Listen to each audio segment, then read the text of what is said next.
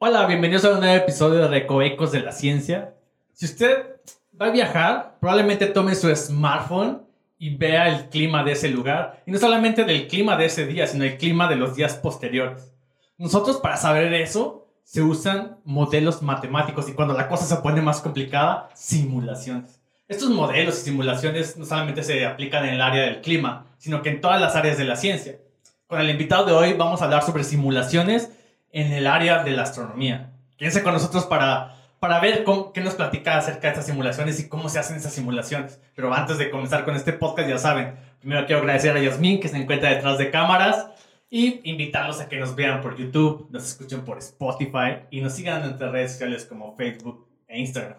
Así que, pues nada más que más, vamos a comenzar. Y pues darle la bienvenida a nuestro invitado, al doctor Raúl Naranjo. Gracias por aceptar la invitación. Al contrario, muchas gracias. Gracias por invitarme a estar aquí en su programa.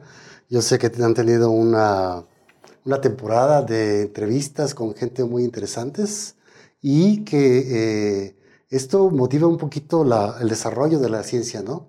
A los estudiantes que vienen atrás, a que se motiven a, a estudiar los procesos físicos, a interesarse por la naturaleza y a interesarse sobre todo eh, en la tecnología, en la ciencia, ¿no?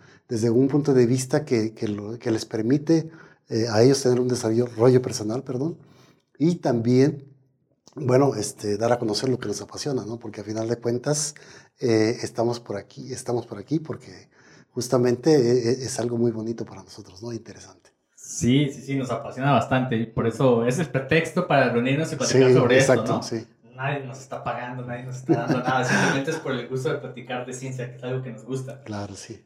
Y eh, bueno, pues con los invitados, como todos, todos los capítulos, nos gusta conocer primero al invitado un poquito de su carrera académica. Y bueno, me gustaría preguntarte, ¿dónde? tú eres de, de, Michoacán, ¿verdad? Sí, exacto. Yo, yo nací en la ciudad de Apatzingán, Michoacán, eh, en el año 1971. Y en el año 1988 me vine aquí a Morelia a estudiar la, la carrera de ingeniería electrónica. Pero por alguna razón eh, esos estudios se quedaron truncados y eh, después hice una familia, etc. Y, me quedé con la espinita y dije, bueno, ¿qué haré ahora? ¿No? Después de, que, de, 12 años de trabajar en, en la industria, desarrollando eh, software en el Distrito Federal básicamente y aquí en Morelia, para algunas empresas como de tipo, de tipo bancario, o de tipo de telecomunicaciones, me dije, bueno, ahora, ahora me gustaría estudiar algo, algo más formal, ¿no? Informática. Ya para mí, entonces, en el año 88, yo ya estaba interesado en informática. Eh, resulta que un, un, primo me prestó una calculadora que tenía un lenguaje de programación que era el BASIC. Y entonces esta calculadora permitía programar algunas cosas. Y me pareció interesante ver el, el, el manual y saber que yo le puedo dar ciertas instrucciones, ¿no? Y, no es nada más tomar, la, tomar el aparatito, el dispositivo, y simplemente solo hacer unos cálculos de algunas cuentas, suma, multiplicaciones y demás, ¿no? Sino además era, bueno, a ver, ahora puedes graficar algún, algún este, carácter especial o puedes este, hacer, por ejemplo, un programa de carreras de caballos en, la, en, en esas eh, calculadoras. Caminos, ¿no? sé si se podía hacer. Eh, los famosos caminos que estaban antes. Sí, y entonces este, de ahí me salió la espinita. Y cuando empecé en la carrera de, de electrónica, resulta que un maestro muy amablemente me prestó una copia de un libro que en ese entonces era una maravilla. Era el, el código del eh, procesador que se llama Read Only Memory de un procesador, eh, por ejemplo, en ese caso, el 8087. Y entonces, en ese libro se especificaban todas las funciones de la librería que tenía el procesador a nivel del lenguaje ensamblador. Y lo que hacía ahí yo era, bueno, ver, ¿para qué sirve esta función? ¿Cuáles son los registros de la memoria, los registros del procesador? ¿Cómo puedo hacer operaciones matemáticas? Y, eso me permitió tener un conocimiento técnico muy a fondo y muy a nivel, digamos, básico del lenguaje de programación de, de, las computadoras. Y entonces eso me motivó también después a desarrollar otros, otros programas muy interesantes, ¿no? Por ejemplo, después de, de, salirme de esa carrera de ingeniería electrónica, empecé a trabajar para una empresa de informática, como técnico de informática. En ese momento yo no sabía mucho de dispositivos, excepto lo que me habían enseñado en, los talleres de, de, electrónica, ¿no? Un poquito la parte digital y un poquitito más la parte analógica. Y entonces empecé a hacer reparaciones de computadoras a nivel de dispositivos analógicos, por ejemplo, resistencias, fusibles, reemplazar piezas, etc. Pero después llegaba gente que estaba interesada en, resolver problemas de software, ¿no? Por ejemplo, que la información era corrupta, había muchos virus, eh, ya no podían accesar al disco duro, no podían reiniciarlo. Y entonces, como ya tenía el conocimiento de ese, de ese libro, de cómo hacer llamadas a nivel de, del código ensamblador. Empecé a desarrollar una especie de herramientas que me permitían examinar el disco duro, los sectores, los, eh, los cilindros y obtener la información en cada pedacito, de, en cada segmento del disco duro. Y entonces tenía eh, yo una serie de pruebas en las que tomaba un, una información de un archivo o de un disco disquete en ese momento, los disquetes 5 y, cinco y cuarto o de 3 y media, y eh, tomaba una especie de copia. Y luego agarraba otro disco, le, ponía en una computadora donde permitía que se viruleara y veía qué información había modificado el virus. Y entonces de esa manera empecé a investigar y empecé a hacer una especie de antivirus, digamos, muy rústico, ¿no? Después, eh, con el paso del tiempo, conociendo a, clientes, había alguien que me pidió que desarrollara una librería que a través de un modem de los que existían antes, que es un modem telefónico, hacía una llamada a un servidor de tipo BBS, es decir, un servidor de noticias, y yo tenía que obtener una cierta información y hacer, el paso de información entre los dos dispositivos, el cliente y el servidor. Y entonces en ese caso lo que hice fue un poco de ingeniería inversa porque no había información de eso, de qué, hacer, ¿no? Entonces dentro del mismo BBS empecé a buscar información en los foros de cuál era el protocolo de comunicaciones. Y a partir de eso eh, bajé, bajé una librería, empecé a estudiarlo, hice ingeniería inversa decodificando la, la, librería una vez que la había enlazado con un código en lenguaje C y, o en Pascal y empecé a escribir mis propias rutinas, ¿no? Y entonces eso me, llevó a hacer una parte muy interesante que es, que es, bueno, a ver, nosotros tenemos el software, tenemos el hardware y ya nos lo dan listo para usar, ¿no? Pero ¿cómo funciona, no? Cuando se descompone, ¿qué debemos hacer y cómo explorar todo eso, no?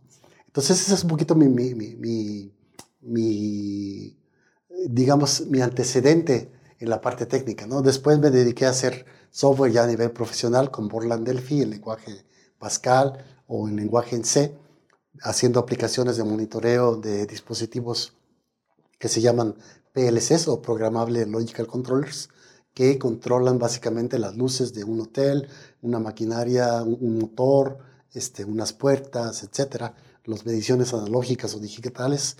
Entonces yo desarrollo software que, que se encarga de monitorear esos equipos y eh, en este software yo ponía un, diagramas con fotografías, con eh, eh, elementos para mediciones, ya sean analógicas o digitales, y entonces tenía un rastreo de, las, de los eventos, las alarmas, las alertas de niveles, etc.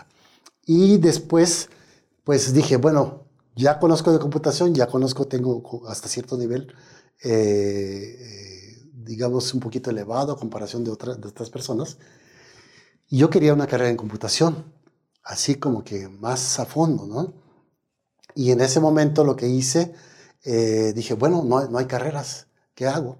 Estaba viviendo aquí en la ciudad de Morelia y dije, bueno, pues una carrera en, en, físico-matemáticas, ¿no?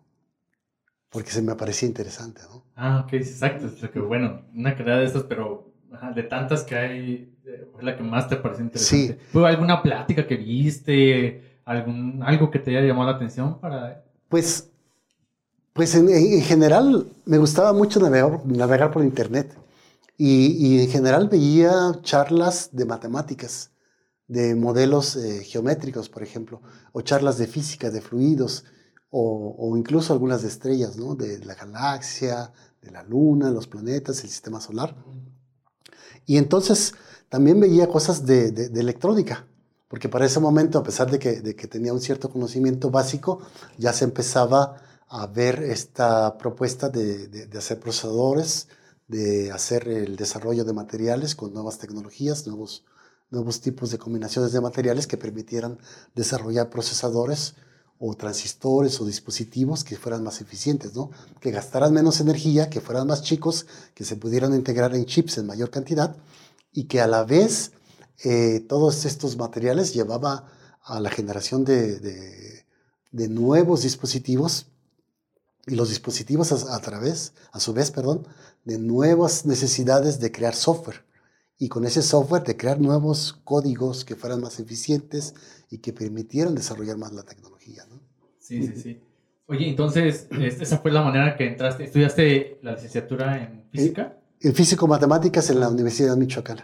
Ah, en la Facultad de Ciencias Físicas. O sea, no, pues no, así como dijiste, ah, me quiero saltar la licenciatura, yo no quiero volver a estudiar y hacer un, como un tipo posgrado o algo así. Y dijiste, no, si quiero aprenderlo bien, y Exacto. me meto a toda la licenciatura. Sí, sí, sí. Además, porque pues como uno como informático, incluso todavía nos queda la, digamos, la manera de trabajar de un informático es decir, a ver, describe un problema, qué cosas tienes y yo veo qué herramientas tengo. Y con esas herramientas, si es, si es este, suficiente, pues empiezo a desarrollar una cierta metodología para resolver el problema, ¿no? Pero si no tengo esas herramientas, necesito buscar ¿Qué lenguajes de programación o qué sistema operativo o qué otras herramientas me permitirían crear una nueva herramienta que me permita solucionar el problema? Y no solo hacerlo, digamos, eh, de manera tediosa, utilizando varias herramientas, integrándolas todas, sino pensar más allá, pensar, bueno, si, si él ocupa eso, ¿qué le puedo desarrollar de tal manera que tenga eso y además irle modificando algunas cosas para que pueda tener algo más y pueda seguir avanzando, ¿no? No nada más quedarme ahí en, resolver ese problema. Y, ya que estabas ahí en la licenciatura de físico-matemáticas en la Michoacana, ¿verdad? Sí. Este, eh, ¿De qué fue tu tesis? Digo, ¿fue muy enfocada en el área también, aprovechando tus, tus herramientas, los recursos que tenías sobre computación? ¿O fue algo más teórico? ¿Cómo, fue? Bueno, fíjate, fíjate que, que, volviendo un poquito a tu pregunta anterior, el doctor Enrique Vázquez Madrid, de aquí de, la UNAM, del, entonces Centro de Radioastronomía y Astrofísica de la UNAM, fue a darnos una charla acerca de la, astrofísica, ¿no? Y entonces eh, eso me motivó, me acerqué a él y me dijo, bueno, puedes venir conmigo a trabajar, en la tesis. Y empezamos a trabajar en una parte que, es, que se llama la retroalimentación estelar. ¿Qué quiere decir? Quiere decir que en la, digamos, en la computación, eh, podemos crear un modelo en el que ponemos una estrellita dentro de una caja que contiene cierta descripción del gas y entonces decir que la estrellita emite cierta cantidad de fotones por unidad de tiempo y ver cómo se distribuyen esos fotones alrededor, ¿no? Cómo se van, digamos, consumiendo y hasta dónde van llegando, eh, dada la cantidad de material que hay en en la simulación. Entonces, mi trabajo ahí en la tesis fue desarrollar una receta, implementarla en el código que se llama Gadget, eh, de tal manera que nos permitiera modelar esa, esa retroalimentación estelar. Ah, ok, entonces ya, vi de dónde vino el área donde entraste a la parte de la astrofísica. Sí, exacto. me imagino que después ya fue el pretexto para entrar al posgrado de astrofísica. Sí, exacto. Eh, justamente con él lo, lo continué como asesor.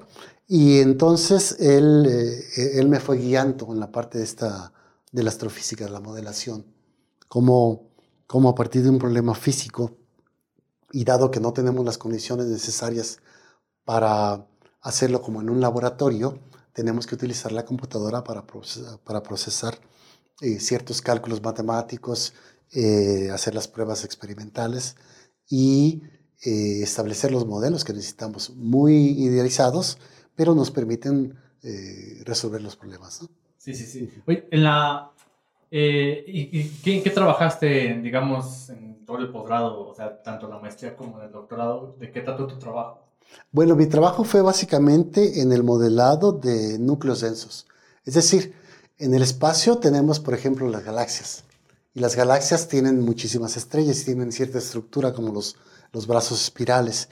Y en medio de las, de las, entre medio de las estrellas hay un material que se llama el medio interestelar, que está formado por átomos de hidrógeno, pero así también muchos elementos conforme se van combinando.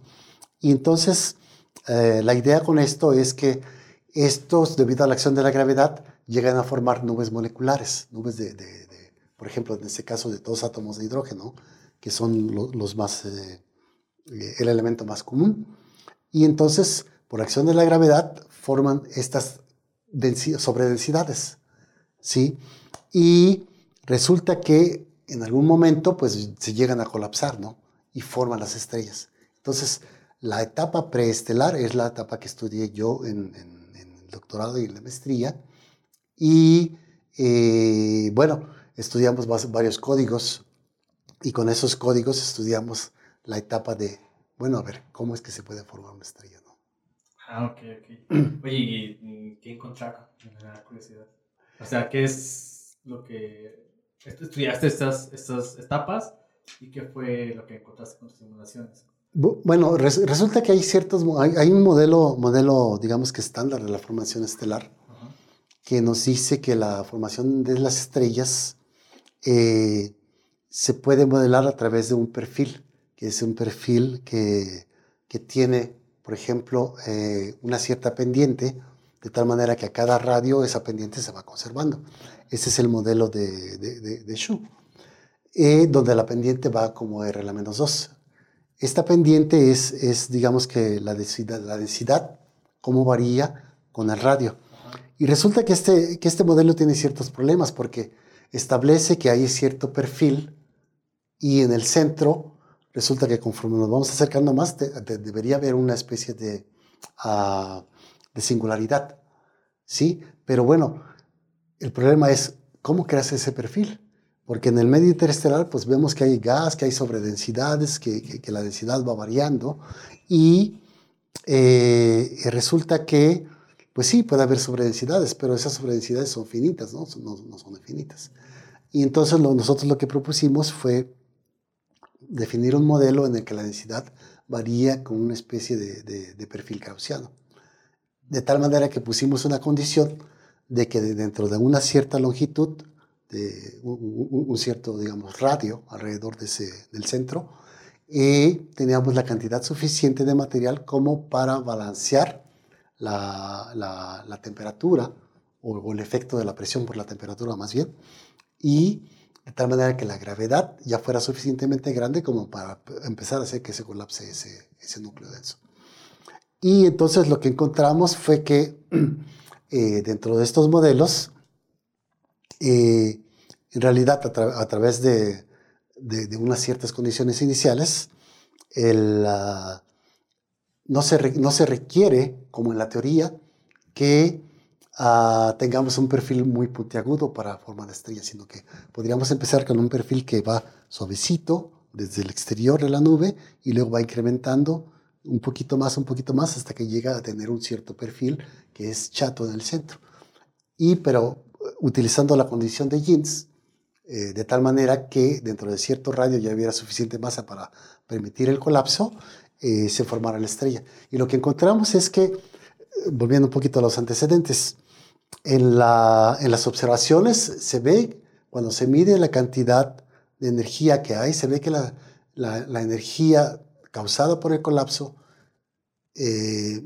digamos que poniéndola contra la energía causada por la temperatura, los movimientos y demás son más o menos balanceadas. Pero resulta que eh, eso, eso implicaría que, bueno, a ver, vemos que hay turbulencia, vemos que hay movimientos, pero cómo a partir de ese momento esa turbulencia se disipa y de tal manera que en, algún lugar que es tan, denso empieza a colapsar para formar una estrella. ¿no?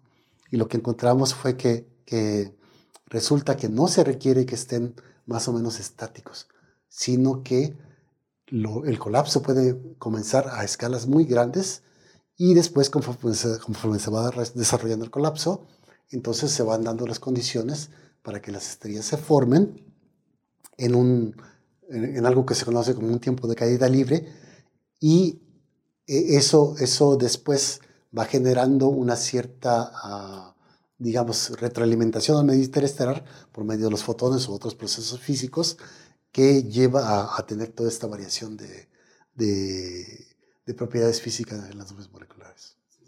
Uy, Está súper buena la explicación. Bueno, en el sentido, ahorita vamos a platicar un poquito de todos esos procesos porque claro, eso se llevó una simulación y mencionaste que bueno, la temperatura, la presión un poquito están balanceadas, pero ¿cómo es que haces todo esto? Ahorita tocamos el tema y vamos de, de, lo general a lo específico para poder entender un poquito cómo haces, cómo tienes todos estos resultados y sobre todo entender esto como bien dijiste al inicio, ¿no? Que a veces ese tipo de procesos no se pueden seguir con un telescopio, ¿no? O sea, no a paso con el tiempo, no, porque son tiempos muy grandes como para estarlos observando. Pueden pasar generaciones y, y no podemos ver procesos, pero con las simulaciones ayudan muchísimo, como eso que me acabas de describir. Pero ahorita vamos, no te quiero entrar a detalle a esto para que todos entendamos un poco cómo es esta parte de tu trabajo de hacer simulaciones. Sí.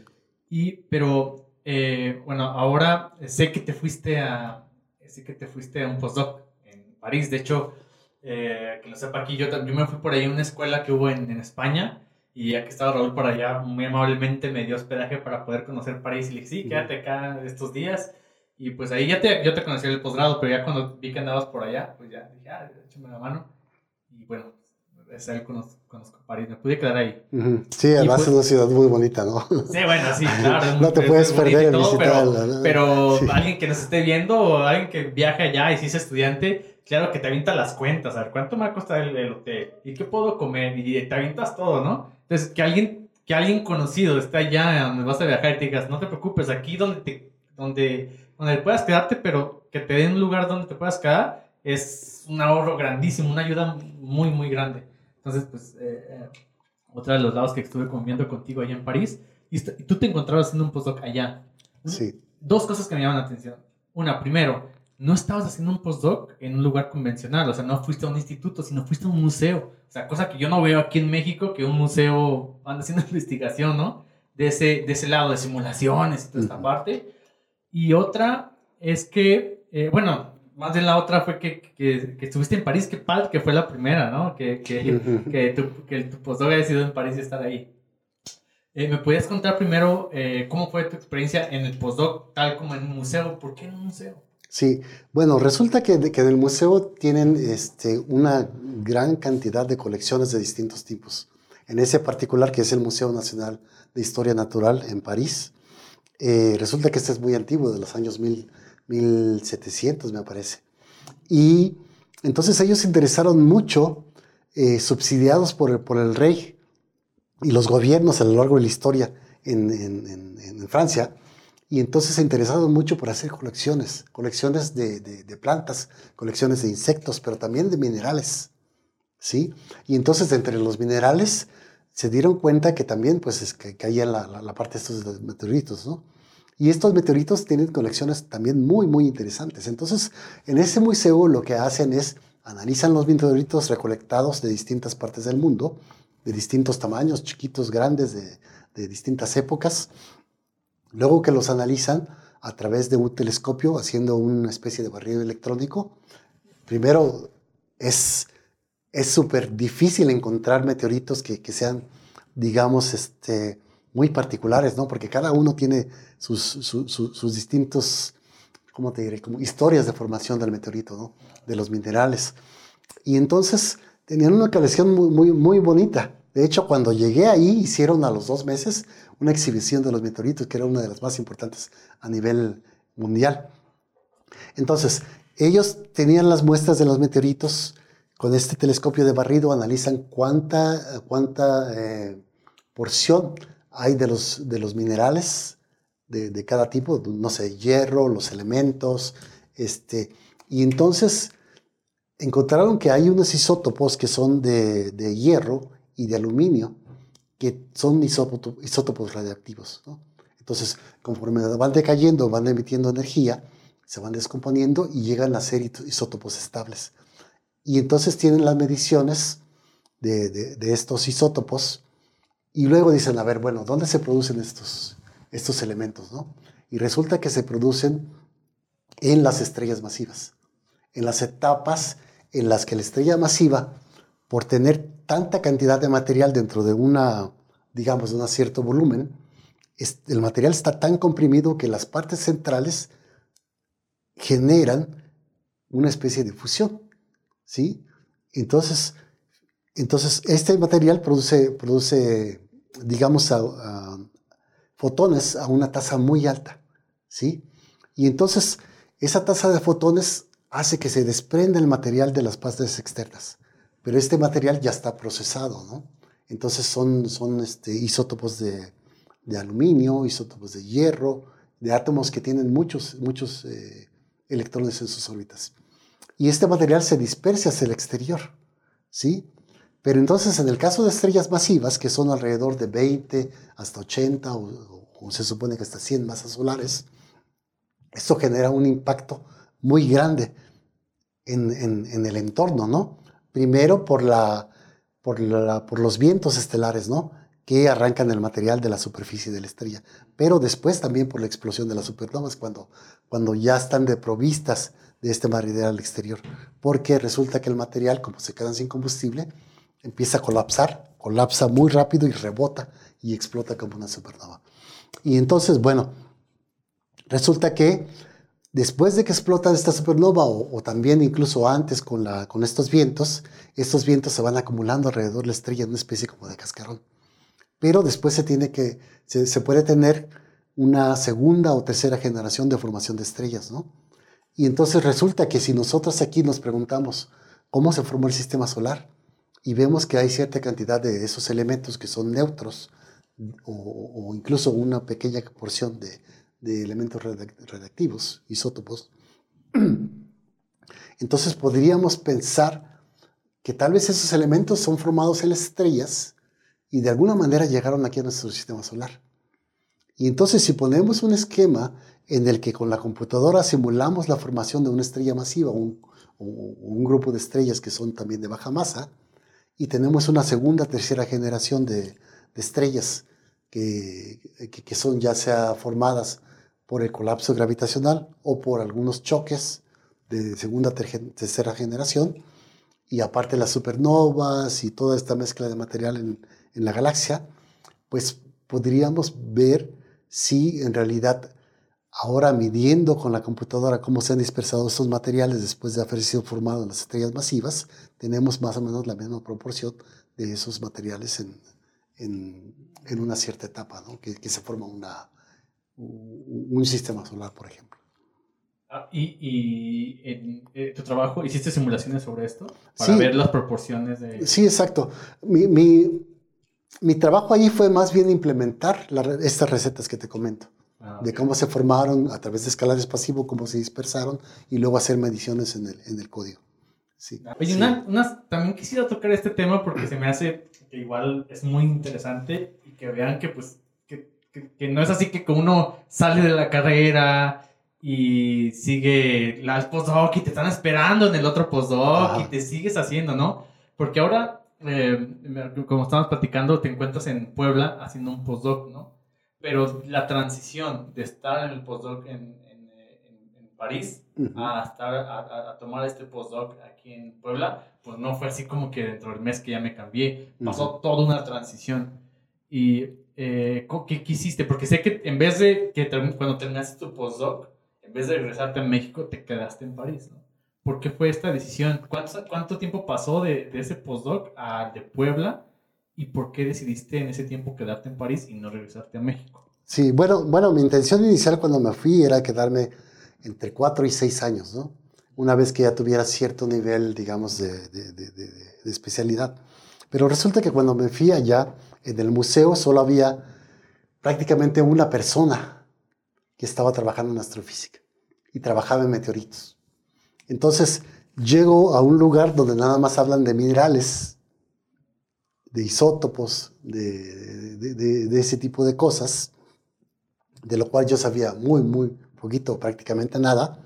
Y acá en, acá en Morelia estaba acostumbrado a, bueno, tenemos un centro de investigación en astrofísica, hablamos de planetas, de sistemas solares, de galaxias, eh, de, formación estelar, de medio interestelar, y tenemos coloquios o seminarios o talleres para desarrollar herramientas o conocer técnicas eh, de observacionales y allá prácticamente me, me, encontré aislado, literalmente. ¿no? Entonces, dado que tenía un cierto, eh, un cierto desarrollo en la informática con lenguajes de programación, dije, bueno, ahora me, he encontrado acá totalmente aislado, ¿no? Y, la astrofísica es un campo muy curioso porque requiere que estés cada mes, cada semana, leyendo artículos, estando con gente, interactuando, eh, trabajando en conjunto eh, y, descubriendo más cosas, ¿no? Desarrollando tu parte de investigación. Y estando allá, nada más resulta que tenía dos investigadores. Uno del instituto, al cual veía muy poco porque se la pasaba muy ocupado, y el otro que venía de fuera y, me citaba en algún lado y teníamos una, una charla 15, 20 minutos. ¿Cómo vas? ¿Qué has hecho? Este, vamos así, vamos a corregir esto y demás. Y entonces más, más allá de eso, no teníamos ningún contacto, ¿no? A veces había ciertos seminarios, pero eran muy raros, ¿no? Era uno cada tres meses. O a veces algún, una, una, serie de conferencias, ¿no? Un congreso. Eh, pero era cada una, una vez al año o cada siete, ocho meses, ¿no? Entonces, eso me llevó un poquito a una, a una parte de, de plantearme, bueno, ¿qué hago? ¿Continúo aquí o le sigo por la parte de informática, que es la que conozco. Y entonces me empecé a, a plantear esa idea, empecé a decir, bueno, voy a empezar a postular para, para trabajos en empresas y... Eh, ¿Para ese entonces ya habías enviado más aplicaciones para postdoc en otros lugares? Había, había enviado a muy pocos, porque resulta que, que este, bueno, hay mucha competencia y también tienes que tener desarrollado un digamos, un plan de, investigación, ¿no? Y mi plan de investigación no estaba muy bien definido hasta ese momento. Entonces, bueno, opté por, por empezar a buscar por la parte de informática, ¿no? En el sentido de, bueno, ya sé cómo desarrollar eh, programas, ya conozco diferentes lenguajes de, programación, ya sé cómo dar eh, soporte técnico a empresas, hacer páginas de internet y demás. Y entonces empecé a meterme en eso. Resulta que había una amiga que, a la cual me, a la cual estaba creando una startup. Y entonces ella me decía, oye, yo tengo alumnos que hacen una estancia en mi empresa desarrollando ya sea una página de internet, una base de datos, estadísticas, pero, pero yo no sé nada, yo sé mi modelo de negocios, qué es lo que quiero obtener de, de, ellos para desarrollar algo, ¿no? Y, y necesito a alguien que me apoye. Entonces empecé a colaborar con ella dando consultoría a estos eh, estudiantes, eh, sobre todo la parte de arquitectura de software. Ella me daba su modelo de negocios y yo decía, bueno, ¿qué herramientas tenemos? ¿Qué lenguajes conocemos? ¿Cómo hacer páginas de internet? Eh, hacer una base de datos, diseñarla, hacer las consultas, hacerla de manera eficiente, luego hacer aplicaciones Android. Entonces yo empecé a crecer en, ese aspecto, ¿no? Y empecé a, a ver que en Francia tenían un poquito este, esta inquietud de independizarse totalmente de Estados Unidos o de otros países como Inglaterra o incluso eh,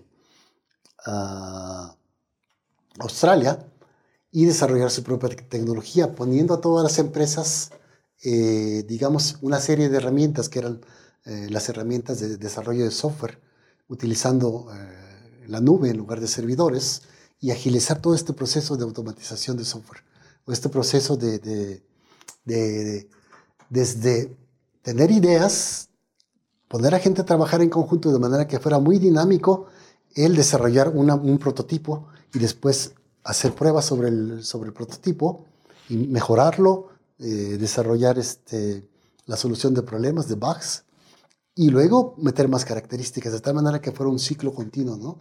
y, y que continuamente eh, está teniendo soluciones, versiones distintas y meterlas a prueba y etcétera, ¿no?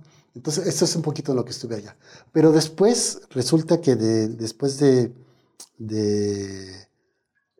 cuatro años y medio prácticamente, yo seguía con mi idea, bueno, yo tengo el postdoc en mente, ¿no?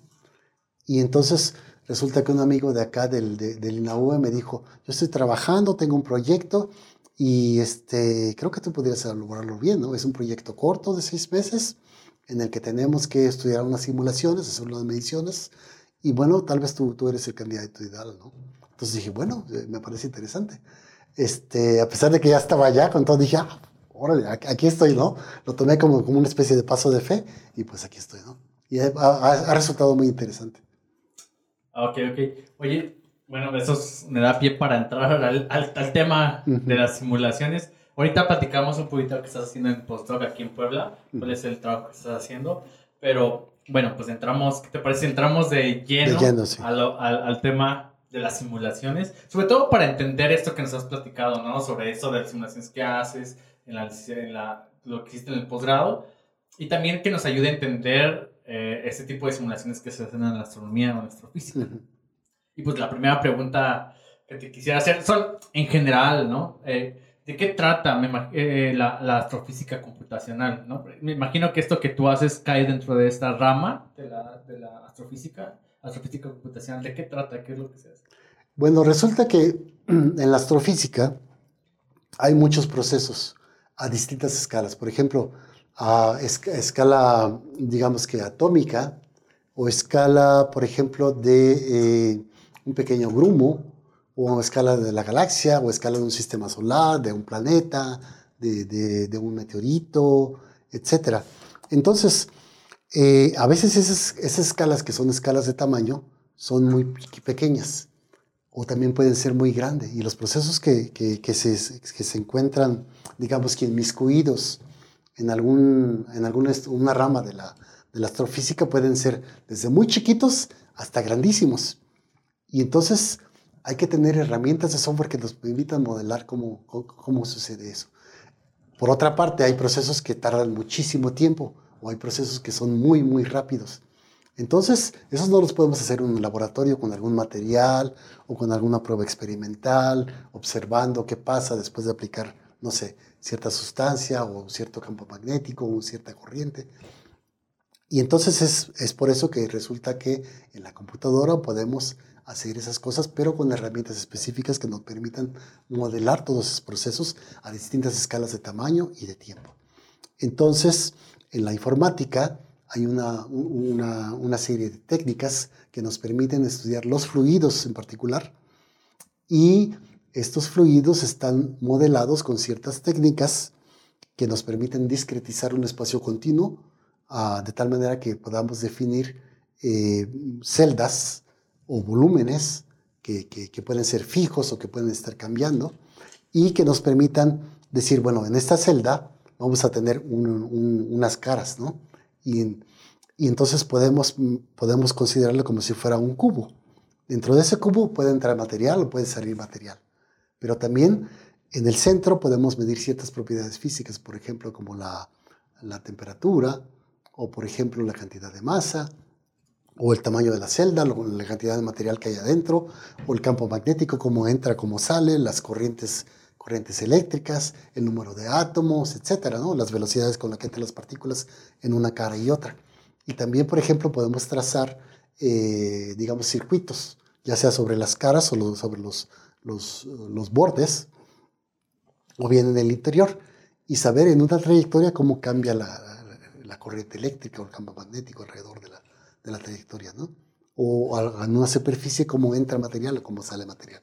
Entonces, eso es lo que, nos, lo, que nos permite, al final de cuentas, tener eh, el planteamiento de, de, una serie de ecuaciones que describen las propiedades físicas del,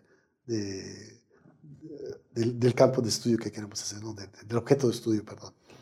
Oye, me imagino que tienes eh, se siguen una serie de pasos para hacer una simulación. Me imagino que varía y el, nivel de detalle puede ser tanto como tú quieras. Solo para entender un poquito las, las, las simulaciones, imagino que como en la ciencia y como en todos lugares, toda la, necesidad de hacer una simulación nace de tratar de darle respuesta a un problema, ¿no? A una pregunta que tengamos. Entonces, eh, la, esta tratar de darle la respuesta a esto se pueden hacer como modelos, ¿no? Modelos matemáticos, que tú agarras un lápiz y una, una hojita y puedes hacerte ecuaciones, ¿no? Como nos enseñan y todo para poderle describir esos movimientos que se realizan o sí darle una respuesta a ese fenómeno que está ocurriendo. ¿En qué punto dices, ya no puedo usar esto? O sea, ya no puedo usar un lápiz y un papel para describir esos fenómenos naturales que están sucediendo y tengo que hacer una simulación, tengo que usar la computadora. Claro. Sí, bueno, uno de, uno de, los, de los casos en, que, en los que aplica esto es que, por ejemplo, tenemos ecuaciones. Ecuaciones, por ejemplo, de conservación de la masa, de momento, de energía para describir un fluido. Y resulta que estas ecuaciones pueden ser muy complejas porque incluyen, debemos incluir, perdón, eh, procesos físicos que son muy rápidos o que, que utilizan escalas muy grandes, o también a veces las soluciones de esas ecuaciones ya no se pueden encontrar a mano porque no son soluciones analíticas o algebraicas, ¿sí? sino que son soluciones que eh, incluyen integrales, que incluyen diferenciales y son totalmente complejas, ¿no? contienen muchos términos, términos perdón, o a veces hay que incluir mucho, muchos este, tipos de fluidos dentro de una misma simulación o un mismo proceso físico que se quiere estudiar. ¿no? Entonces es ahí cuando se dice, bueno, ahora sí, necesitamos una computadora para encontrar la solución o analizarla en este cierto punto con estas ciertas propiedades. ¿no? Ah, Oye, ahorita que estabas mencionando esto de las celdas que haces en una simulación, ¿no? Que nos podemos imaginar como cajitas, estas cajitas como cubitos, ¿no? Eh, y en esos cubitos, digamos que tú le pones estas propiedades que tú mides, ¿no? Como estos cambios que están pasando en ese cubo. Este, ese, esos cubitos permean todo lo que tú quieras eh, estudiar, ¿no? Me, estoy imaginando, si ahorita por favor me corriges, eso permean todo, ¿no? Si quieres ver una nube, si quieres ver cómo evoluciona una nube o cómo se comporta una nube ahí en el cielo, pues esos cubitos es como si fueran los píxeles, ¿no? De, de una imagen. Ahorita me corriges, ¿no? Terminando la idea. Entonces, si yo dijera, ah, ok, vas a hacer una simulación, ¿sabes? Yo quiero saber qué temperatura tiene esa región chiquita. Ah, pues tiene tantos, temperatura 300 Kelvin. Ah, pero ahora es la que sigue, la, la región eh, seguida. Ah, pues eh, tiene tal temperatura. Pero esa, esa, digamos, esas regiones, tú no me puedes decir, no se puede decir en las simulaciones este, las temperaturas que quieras, ¿no? Tiene que ser específicamente la, la, la que ocupa esa celda. O sea, no puedo decir, ah, cualquier nadita más a, más a la derecha, cualquier nadita. No, tiene que ser no nadita. El siguiente cubo o nada. ¿No? Eso, eso te refieres con discretizar. O sea, no puedes tampoco ser este, tan específico en las simulaciones. ¿Y eso de qué depende? El tamaño de esos cubos que, que tú estás estudiando son eh, predefinidos en las simulaciones o tú puedes eh, definirlos como tú quieras. Bueno, vamos, vamos a, a a regresar un poquito a tu pregunta anterior que no terminé de contestar. Eh, para una simulación, lo que se requiere primero es, bueno, tener un objeto de estudio. Digamos que vamos a estudiar una especie de, de, nube de gas. Y esa nube de gas está formada por cierta cantidad de átomos que están dentro de cierto espacio, ¿no? Entonces puedes decir, bueno, vamos a poner una cierta densidad uniforme dentro de una cajita de gas, ¿no? digamos, eh, computacionalmente ya en, números, ¿no? Entonces, luego, en la realidad todo eso es un continuo, ¿no? Pero en la computadora, si lo ponemos como si fuera este, una sola celda, pues no tenemos manera de saber cómo cambia en el interior.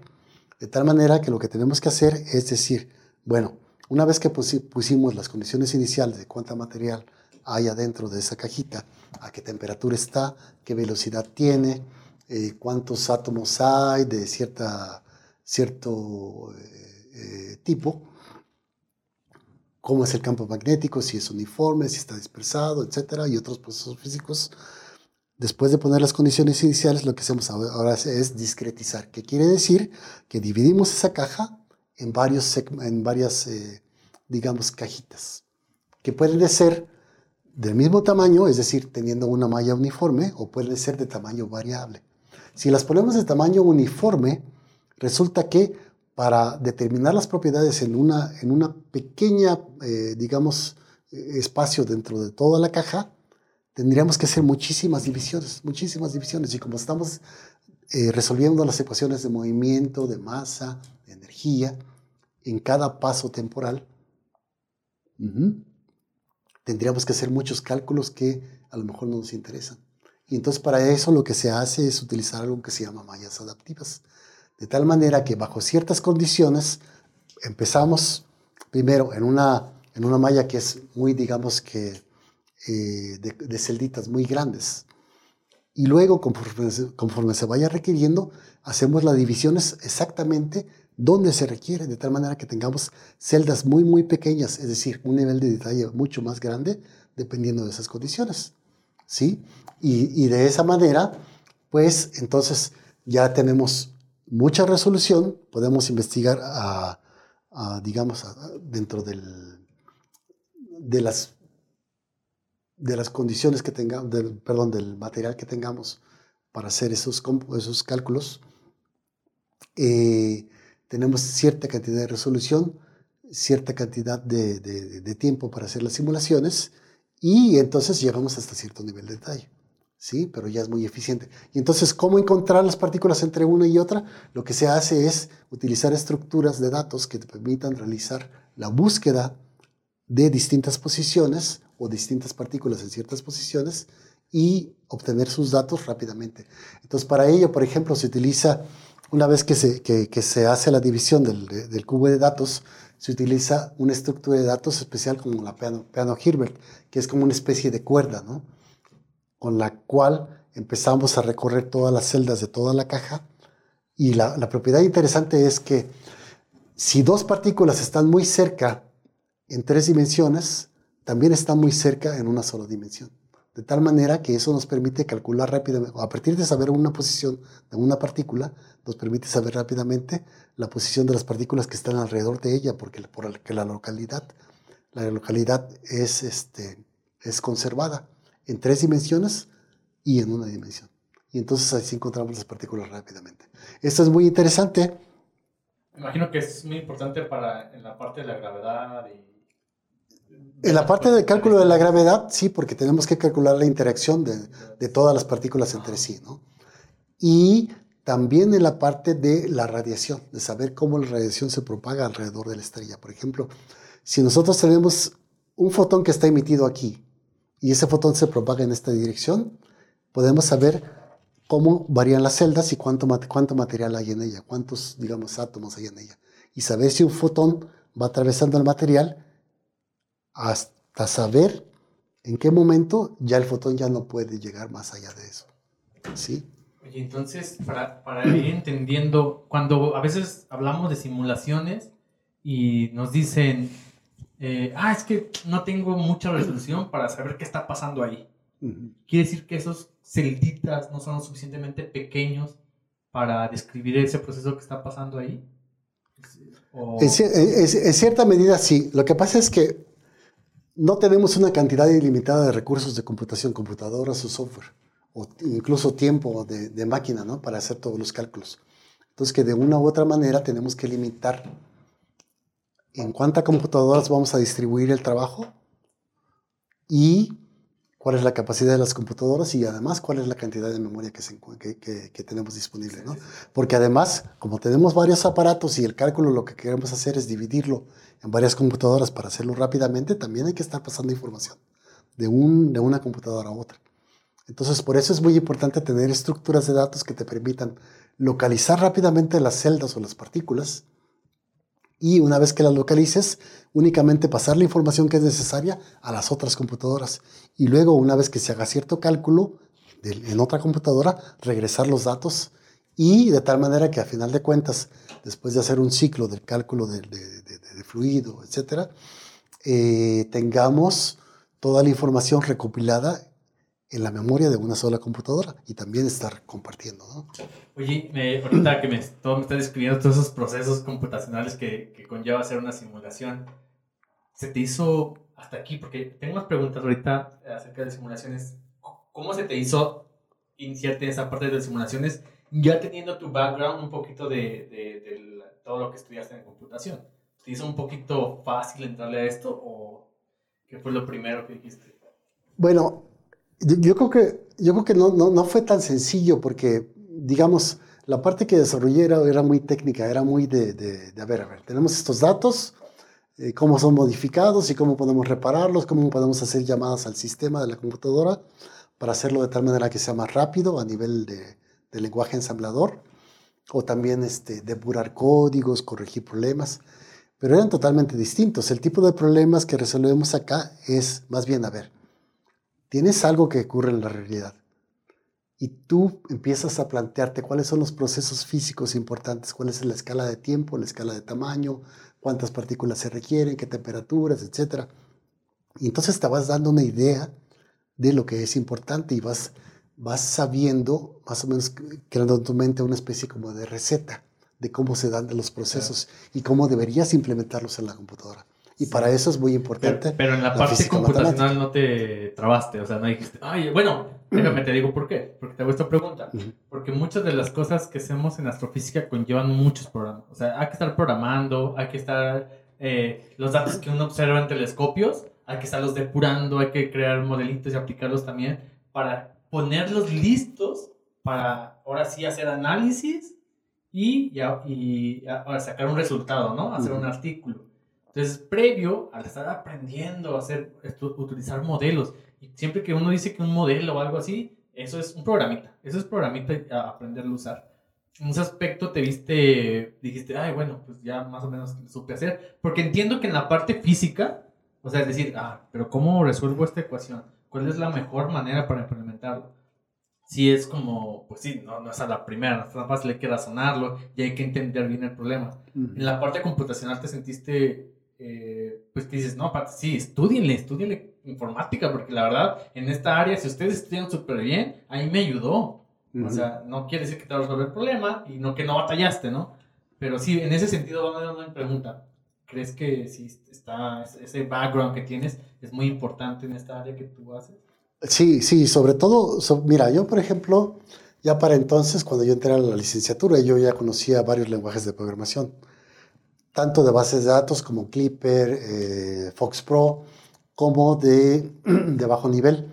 Por ejemplo, el lenguaje ensamblador, el lenguaje C, que es un poquito más alto, eh, como el, Pascal también, el Fortran, ya conocía un poquitito de eso.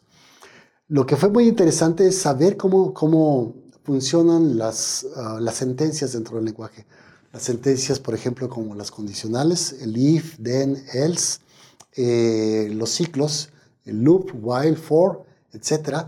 Pero lo que más es interesante es saber cómo funcionan los algoritmos, saber distinguir si un algoritmo que desarrollas, es decir, una receta, una serie de pasos eh, que hace la computadora para hacer cálculos, es eficiente, porque al final de cuentas podemos hacer un cálculo, pero resulta que el número de multiplicaciones o el número de divisiones toma muchísimo tiempo, ¿no? O simplemente haces tantas multiplicaciones y divisiones que podrías hacerlo de manera más, más este, fácil, ¿no? Por ejemplo, si un resultado va implicado en, las, en muchas fórmulas, lo que hacemos es guardamos este resultado en una variable, lo calculamos al principio y ya después nada más invocamos esa variable con ese valor del cálculo previo, ¿no? Y entonces ya no tenemos que hacer todas las operaciones que hicimos en cada, en cada etapa de la receta del, del algoritmo, ¿no?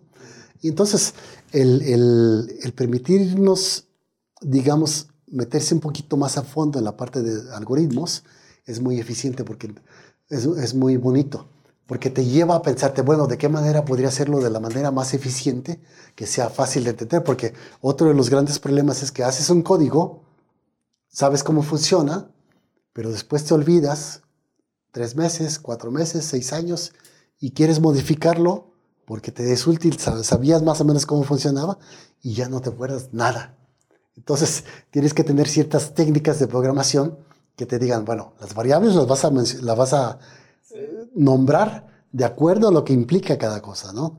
Vas a poner algunos comentarios, vas a poner código que más o menos ya lo pusiste a prueba y vas a poner comentarios que digas, bueno, esto podríamos hacerlo así, así, así, pero es más difícil. Vamos a empezar ahorita por lo básico y después conforme vayamos digamos, necesitando cosas, le, le, añadimos esto, esto, esto. Sí, uno lo va aprendiendo a la, a la fuerza, ¿no? A la prueba y error, porque inclusive organizando tus archivos. O sea, porque dices, ¿dónde puse este programa? Y luego le puse un programa igual, pero le puse, ah, nomás lo voy a, hacer, lo voy a usar para esto. Y, eh, no sé, name.a. Luego, ah, que lo voy a poner name prueba, name C. Y dices, ya cuando te regresas que no escribiste nada, y dices, ¿cuál es el que usé? ¿Cuál es el que sí salió bien? sí, ¿no? Y dices, ah, es que pero sí, más vale ser bien organizado y muy detallista en tu, en tu programa. Sí, fíjate que mi asesor, Enrique Vázquez, me, me daba risa porque luego a veces llegaba y le decía, oye, ¿sabes qué, Enrique? Este, revísame el código, ¿no? A ver, revisa si esta partecita está bien. Y me dice, no, no, no, no, no, no. Yo, a mí no me gusta hacerle al compilador, ¿no? Encontrar los errores de, de, programación o algo así, no. Entonces, él, él, yo estoy muy agradecido con eso porque me enseñó a pensar de una manera que me decía, a ver, bueno, piensa, párate y ponte a pensar qué es lo que necesitas, cómo requieres, eh, cómo requieres hacer los cálculos, ¿no? Y si esto es consistente con otro, hacer un análisis dimensional, ver si los nombres de las variables son, son correctos, la forma en que hiciste los cálculos, qué es lo que realmente necesita, necesitaba hacer, porque muchas veces decía, bueno, voy a empezar por esto y luego le agrego esto y le agrego otro. Y entonces terminabas con una bola de código que estaba así, ¿no? Y lo que requerías era nada más hacer un cálculo rápido de esta parte o un cálculo, eh, digamos, estimado, ni siquiera detallado de otra, ¿no? Entonces eso él lo implementa mucho para cuando, como, como líder del, del grupo de investigación de turbulencia. Ahora ya no es turbulencia, más bien es el, el, grupo de investigación eh, en el cual muchas de las gentes utilizamos este, eh, la astrofísica y las herramientas numéricas y la parte teórica para estudiar la formación estelar a distintos niveles, ya sea en la galaxia, como a nivel local dentro de la galaxia o a nivel extragaláctico. Y bueno, la técnica de él es, bueno, vamos a plantearnos cuáles son los problemas, ¿no? A resolver. ¿Qué es lo que tiene la, lo que conoce la gente? ¿Cómo lo están resolviendo ellos? ¿Por qué lo están resolviendo bien? ¿Qué resultados han encontrado? ¿Por qué lo están resolviendo mal? ¿Y en qué están mal? Y entonces antes de meter todo eso en la computadora y ponerse como programador, ya está esto, ¿no? ¿Y ahora, ¿ahora qué? Pues no sabes qué, qué, añadirle, ¿no? Porque no estudiaste la, eh, lo, principal, ¿no? Entonces ahora lo que se hace es, lo que hace él, que nos ha enseñado es, bueno, ponte a pensar primero con calma, analiza todo que se necesita, cuál es, cuál es lo, la parte física de los procesos que quieres modelar. Eso es, muy, muy importante y bueno, espero que ustedes entiendan la idea porque, o al menos en lo que se viene a la mente a mí es, sí, porque a veces llegas uno como estudiante, uy, me encanta la formación estelar. Y llegas y hay asesores en que, excelente, tengo mano de obra para hacer mi artículo que quiero hacer. Y puedes tener puedes hacer, ah, pues sabes qué, necesito que me analices todos estos datos que tenemos aquí y sacas y hay valores mayores a 10, por ejemplo. Eso puede ser algo burdo, ¿no? Pero ya uno se suelta, ay, sí, que, y con esto vamos a descubrir si explota o no la estrella, por ejemplo. Algo burdo. Y uno se suelta haciendo esas cosas, pero no te, no te dicen, es de, a ver, Osvaldo, espérate, entiende el problema, léete algunos artículos ¿no? Y, eh, platícame, platícame si entendiste el problema y que lo que queremos buscar, ¿no? No se, a veces no se detienen mucho en que entiendas el problema, sino que trabaja. Y eso también es porque la gente que no sabe, aquí, pues tienes que sacar artículos. Lo que vale es, tú puedes ser el genio en un instituto, tú puedes ser un genio, pero si eso no se refleja en, en artículos, pues van a decir, pues gracias, ¿no? Pues ese es el genio, lo sabemos, pero pues aquí nos pagan por artículos, no porque seas un genio. Entonces, a lo mejor también el tiempo, o sea, yo entiendo un poquito también eso, ¿no? Que el tiempo, que no, hay tiempo para decirles, tómate un mes para que te agarres todo el contexto posible, ¿no? Eso tú lo tienes que hacer cuando te duermas. O antes, o sea, desvélate, para eso te metiste. No, no, no, espérate, tranquilo, ¿no? Pues a ver, es un trabajo, ocho horas, y, o sea, que tenés ese tiempo.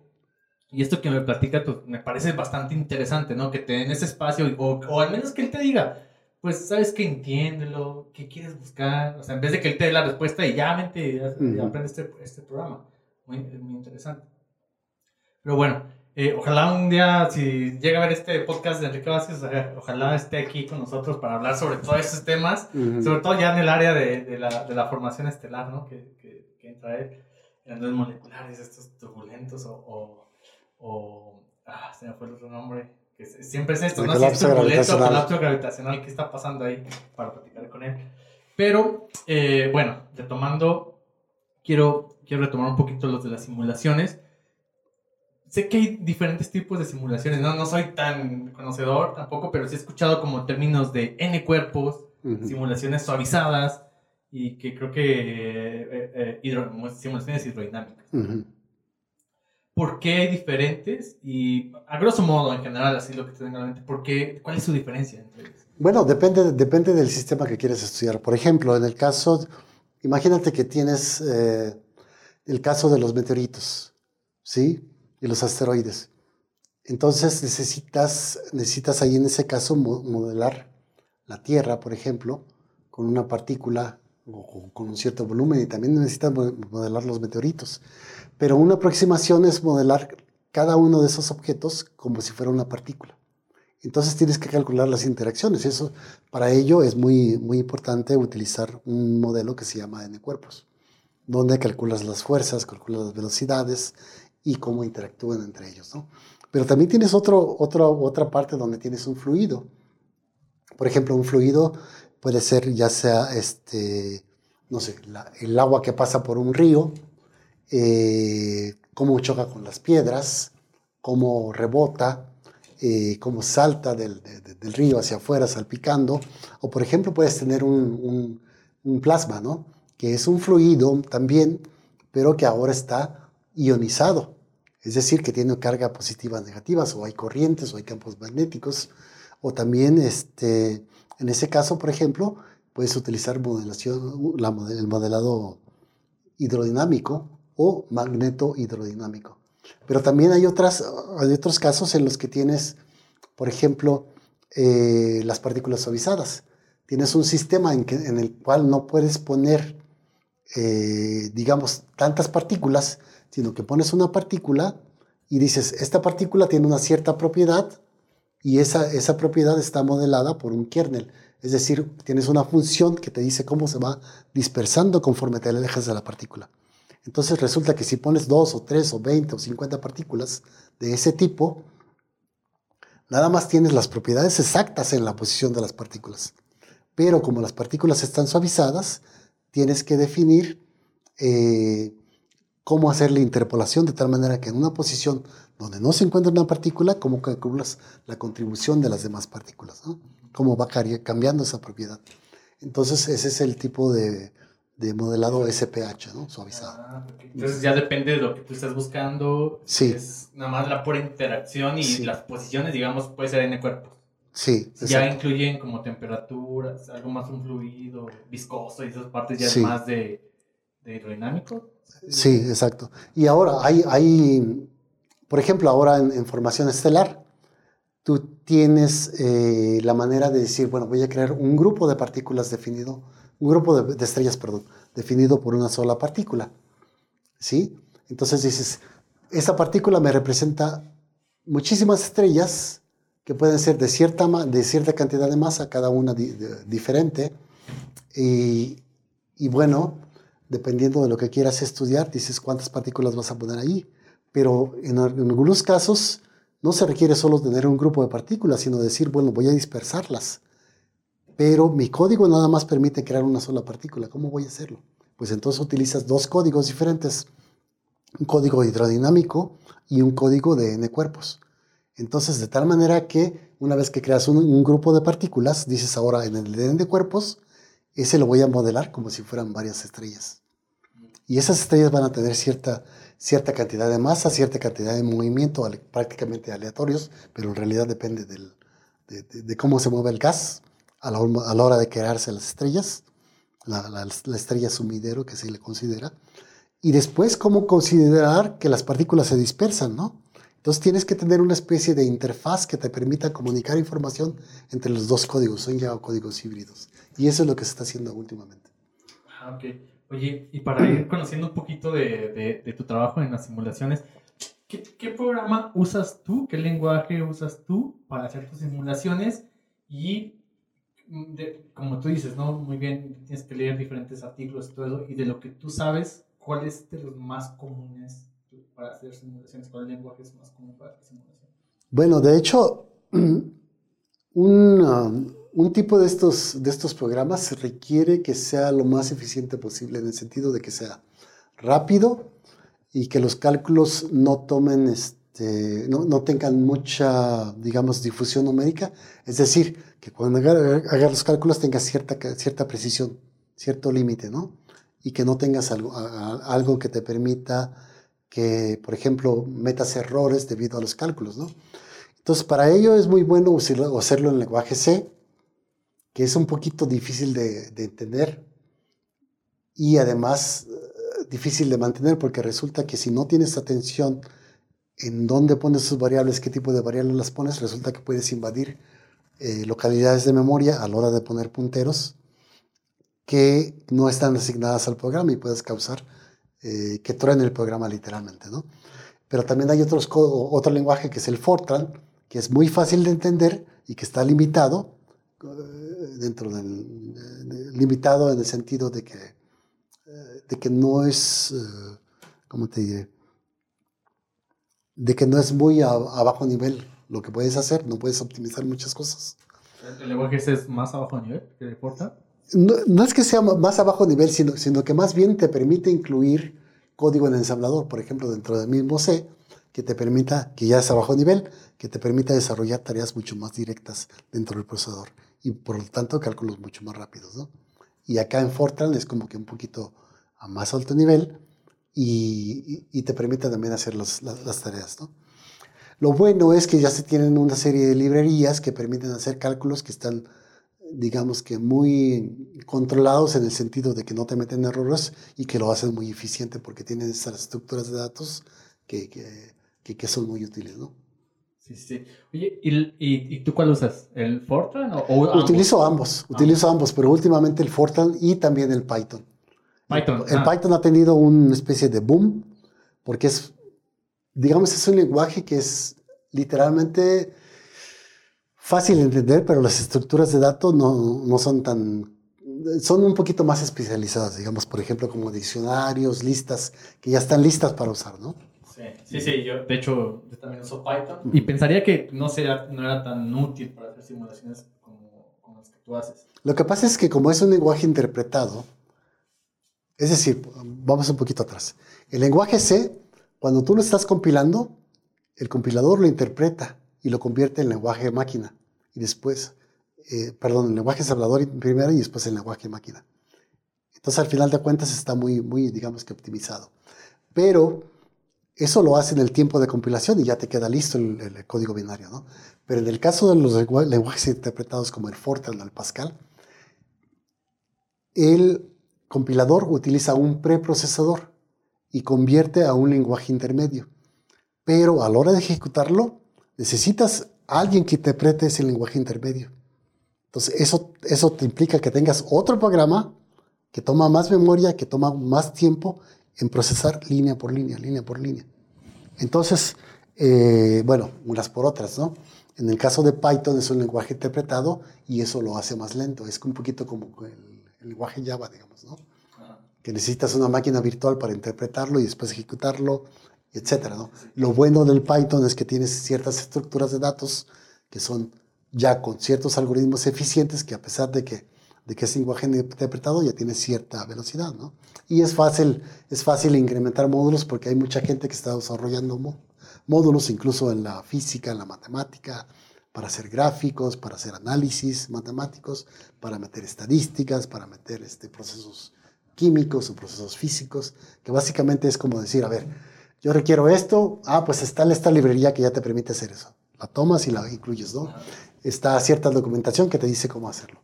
Pero aún así nosotros dentro de la astrofísica estamos inmiscuidos en decirlo eh, a nivel de, oye, necesitamos esto y no está hecho y hay que meter una receta, ¿no?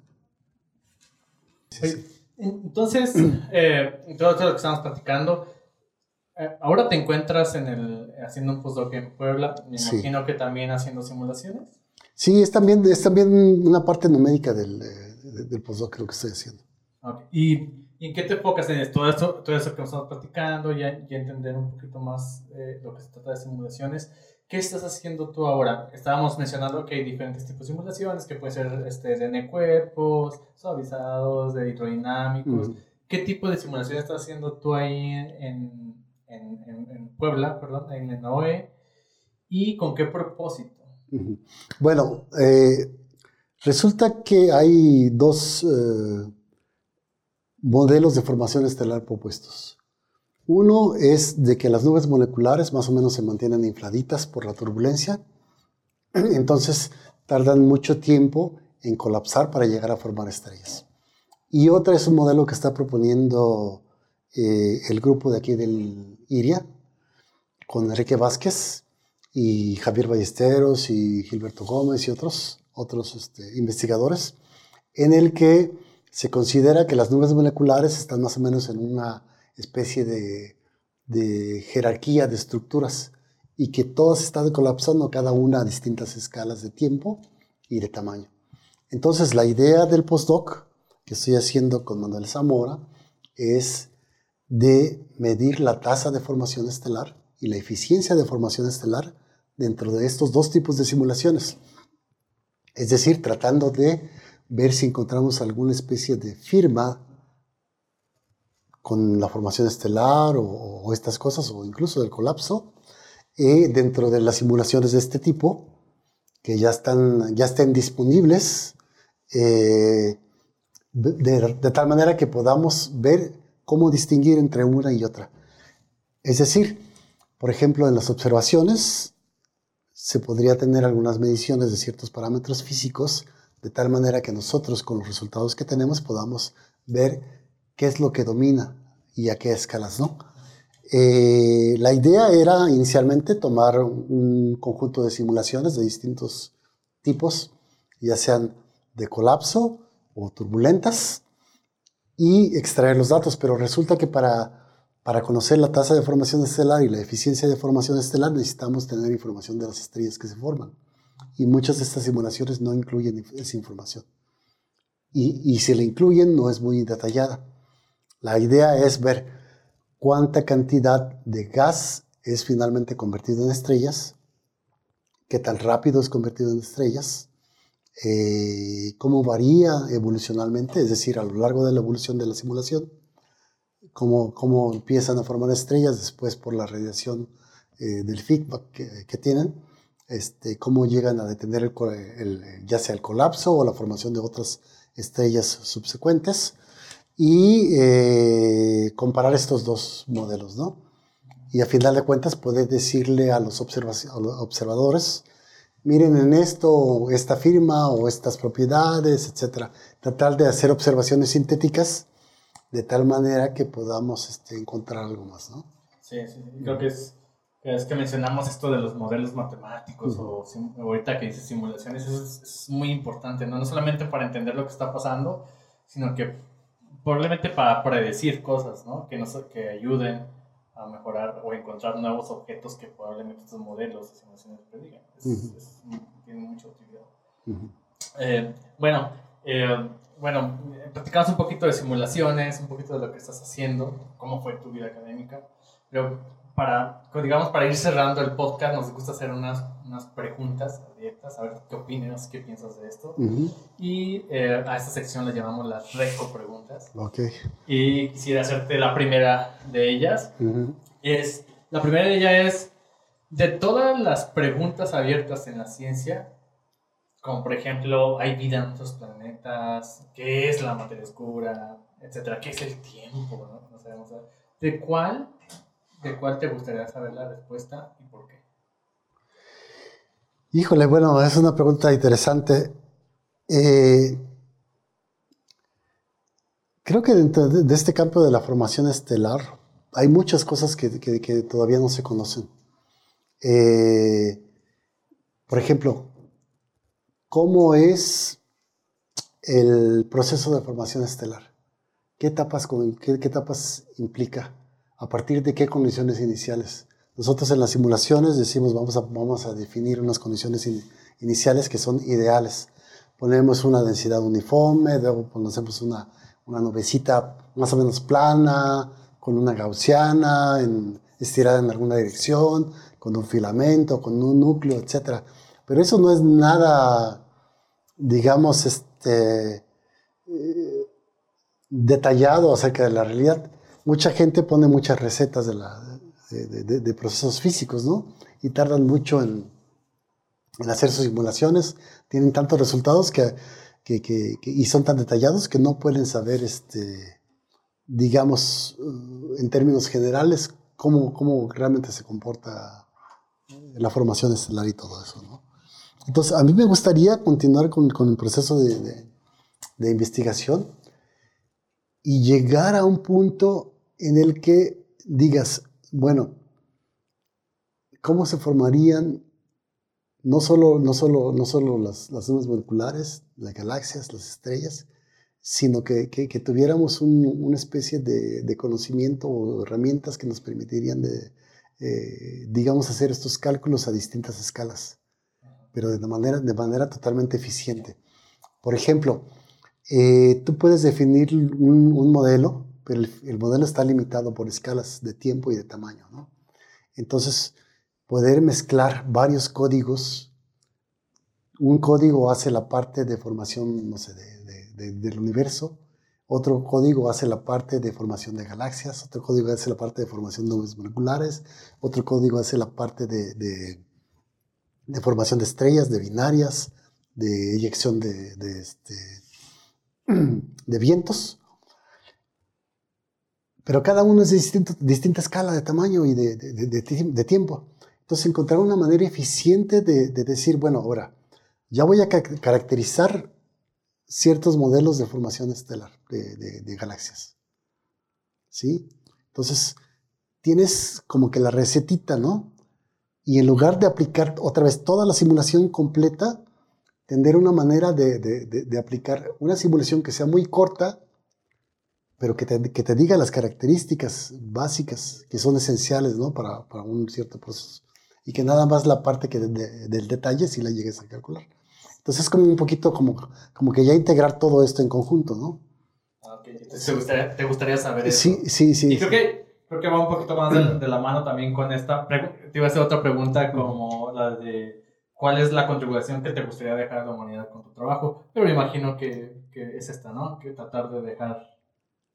Yo, yo, creo que, yo creo que más que dejar una cosa, digamos, un, resultado particular y específico, yo creo que es, es muy importante dejar la motivación a las generaciones que vienen.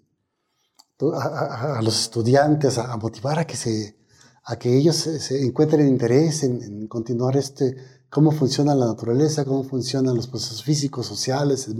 En ese sentido te gustaría en ese sentido, sí. Dejar más la motivación más que un sí, Sí, sí, sí. Yo creo que dejar un resultado, pues sí, puede ser interesante en ciertos aspectos durante cierto tiempo y todo esto va a seguir este, mejorando, pero creo que es más relevante dejar esa, esa motivación, ¿no?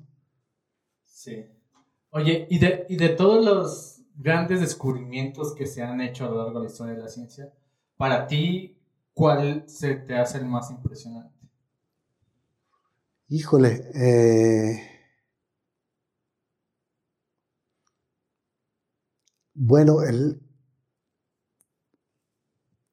el hecho de que nosotros veamos un proceso físico y que lo podamos, podamos desmenuzar y poder ponerlo en, una computadora a simular durante un cierto tiempo. Toda esa serie de técnicas, no es, no, es, no es una sola herramienta, las técnicas matemáticas, por ejemplo, del cálculo diferencial, cálculo integral, la estadística, el uso, el uso de, de, digamos, eh, dispositivos, hacer, hacer circuitos electrónicos que les permitan hacer cálculos ya. Eso, eso es muy interesante. Yo creo que ahorita con el, con la inteligencia artificial, eso la gente dice, ah, pues vamos a desarrollar algo que piense como los humanos. Tal vez no, se llegue a desarrollar, pero sí cada vez con, tanta tecnología que tenemos, pueda llegarse a tener un nivel que ni siquiera hemos imaginado. Por ahí en algún momento eh, eh, leí una nota de que Google había desarrollado un lenguaje para que dos computadoras se comunicaban y que ellos habían encontrado una manera de, de- de hacerlo tan eficientemente que ellos este, decidieron ya, ya como que parar, como que pagarlo, ¿no? Porque era tan eficiente la comunicación y no llegaban a entenderla que no tenía sentido hacerlo, ¿no? Pero puede ser que en algún momento este, ya se tengan las herramientas para, para entenderlo y la capacidad de abstracción de las máquinas sea tan grande que, que ellos te lleguen a explicar cosas que no siquiera, ni siquiera tú te planteaste la idea de, de, de- Sí. de cómo funcionaba, ¿no? Sí, sí, me acordé del libro de Isaac Asimov, de la, de la última pregunta, ¿no? Es, es así como que le pregunta a la computadora la respuesta Ujú. de, eh, eh, y no- en ese momento no tenía respuesta y avanzaba el tiempo hasta que te encuentro. Ajá. Pero, pero sí, pensé que ibas a decir, o sea, pensé que ibas a decir un poquito más la, la computadora, digo, Ujú. porque todo proceso, pero más, más esta invención, se te hace más las técnicas aplicadas para hacerlo, Eh, más, sí. que, el, más que el aparato, eh, Sí. esos métodos que se han desarrollado. Sí, porque al final de cuentas los aparatos los podemos, van a ir mejorando, ¿no? Ya lo, Sí. lo vemos desde hace muchos años, ¿no? Sí, entonces, y mejoran gracias Entonces- a esas técnicas que se implementan. Me- Mejoran de- debido a las técnicas y porque las técnicas se desarrollan con, con cada mejora que tienes. Dices, bueno, a ver, por ejemplo, un transistor más reducido, unas pinzas para mover este, unos átomos o un nuevo material que tenga ciertas propiedades. Entonces, una vez que tengas el material desarrollado, ese ya lo puedes utilizar para mejorar otras técnicas. Entonces, siempre es la técnica lo, lo- lo- más interesante, ¿no? Oye, y eh, la penúltima pregunta. ya Mm. para estar viendo. Eh, ¿Qué gran invención te gustaría que existiera antes de que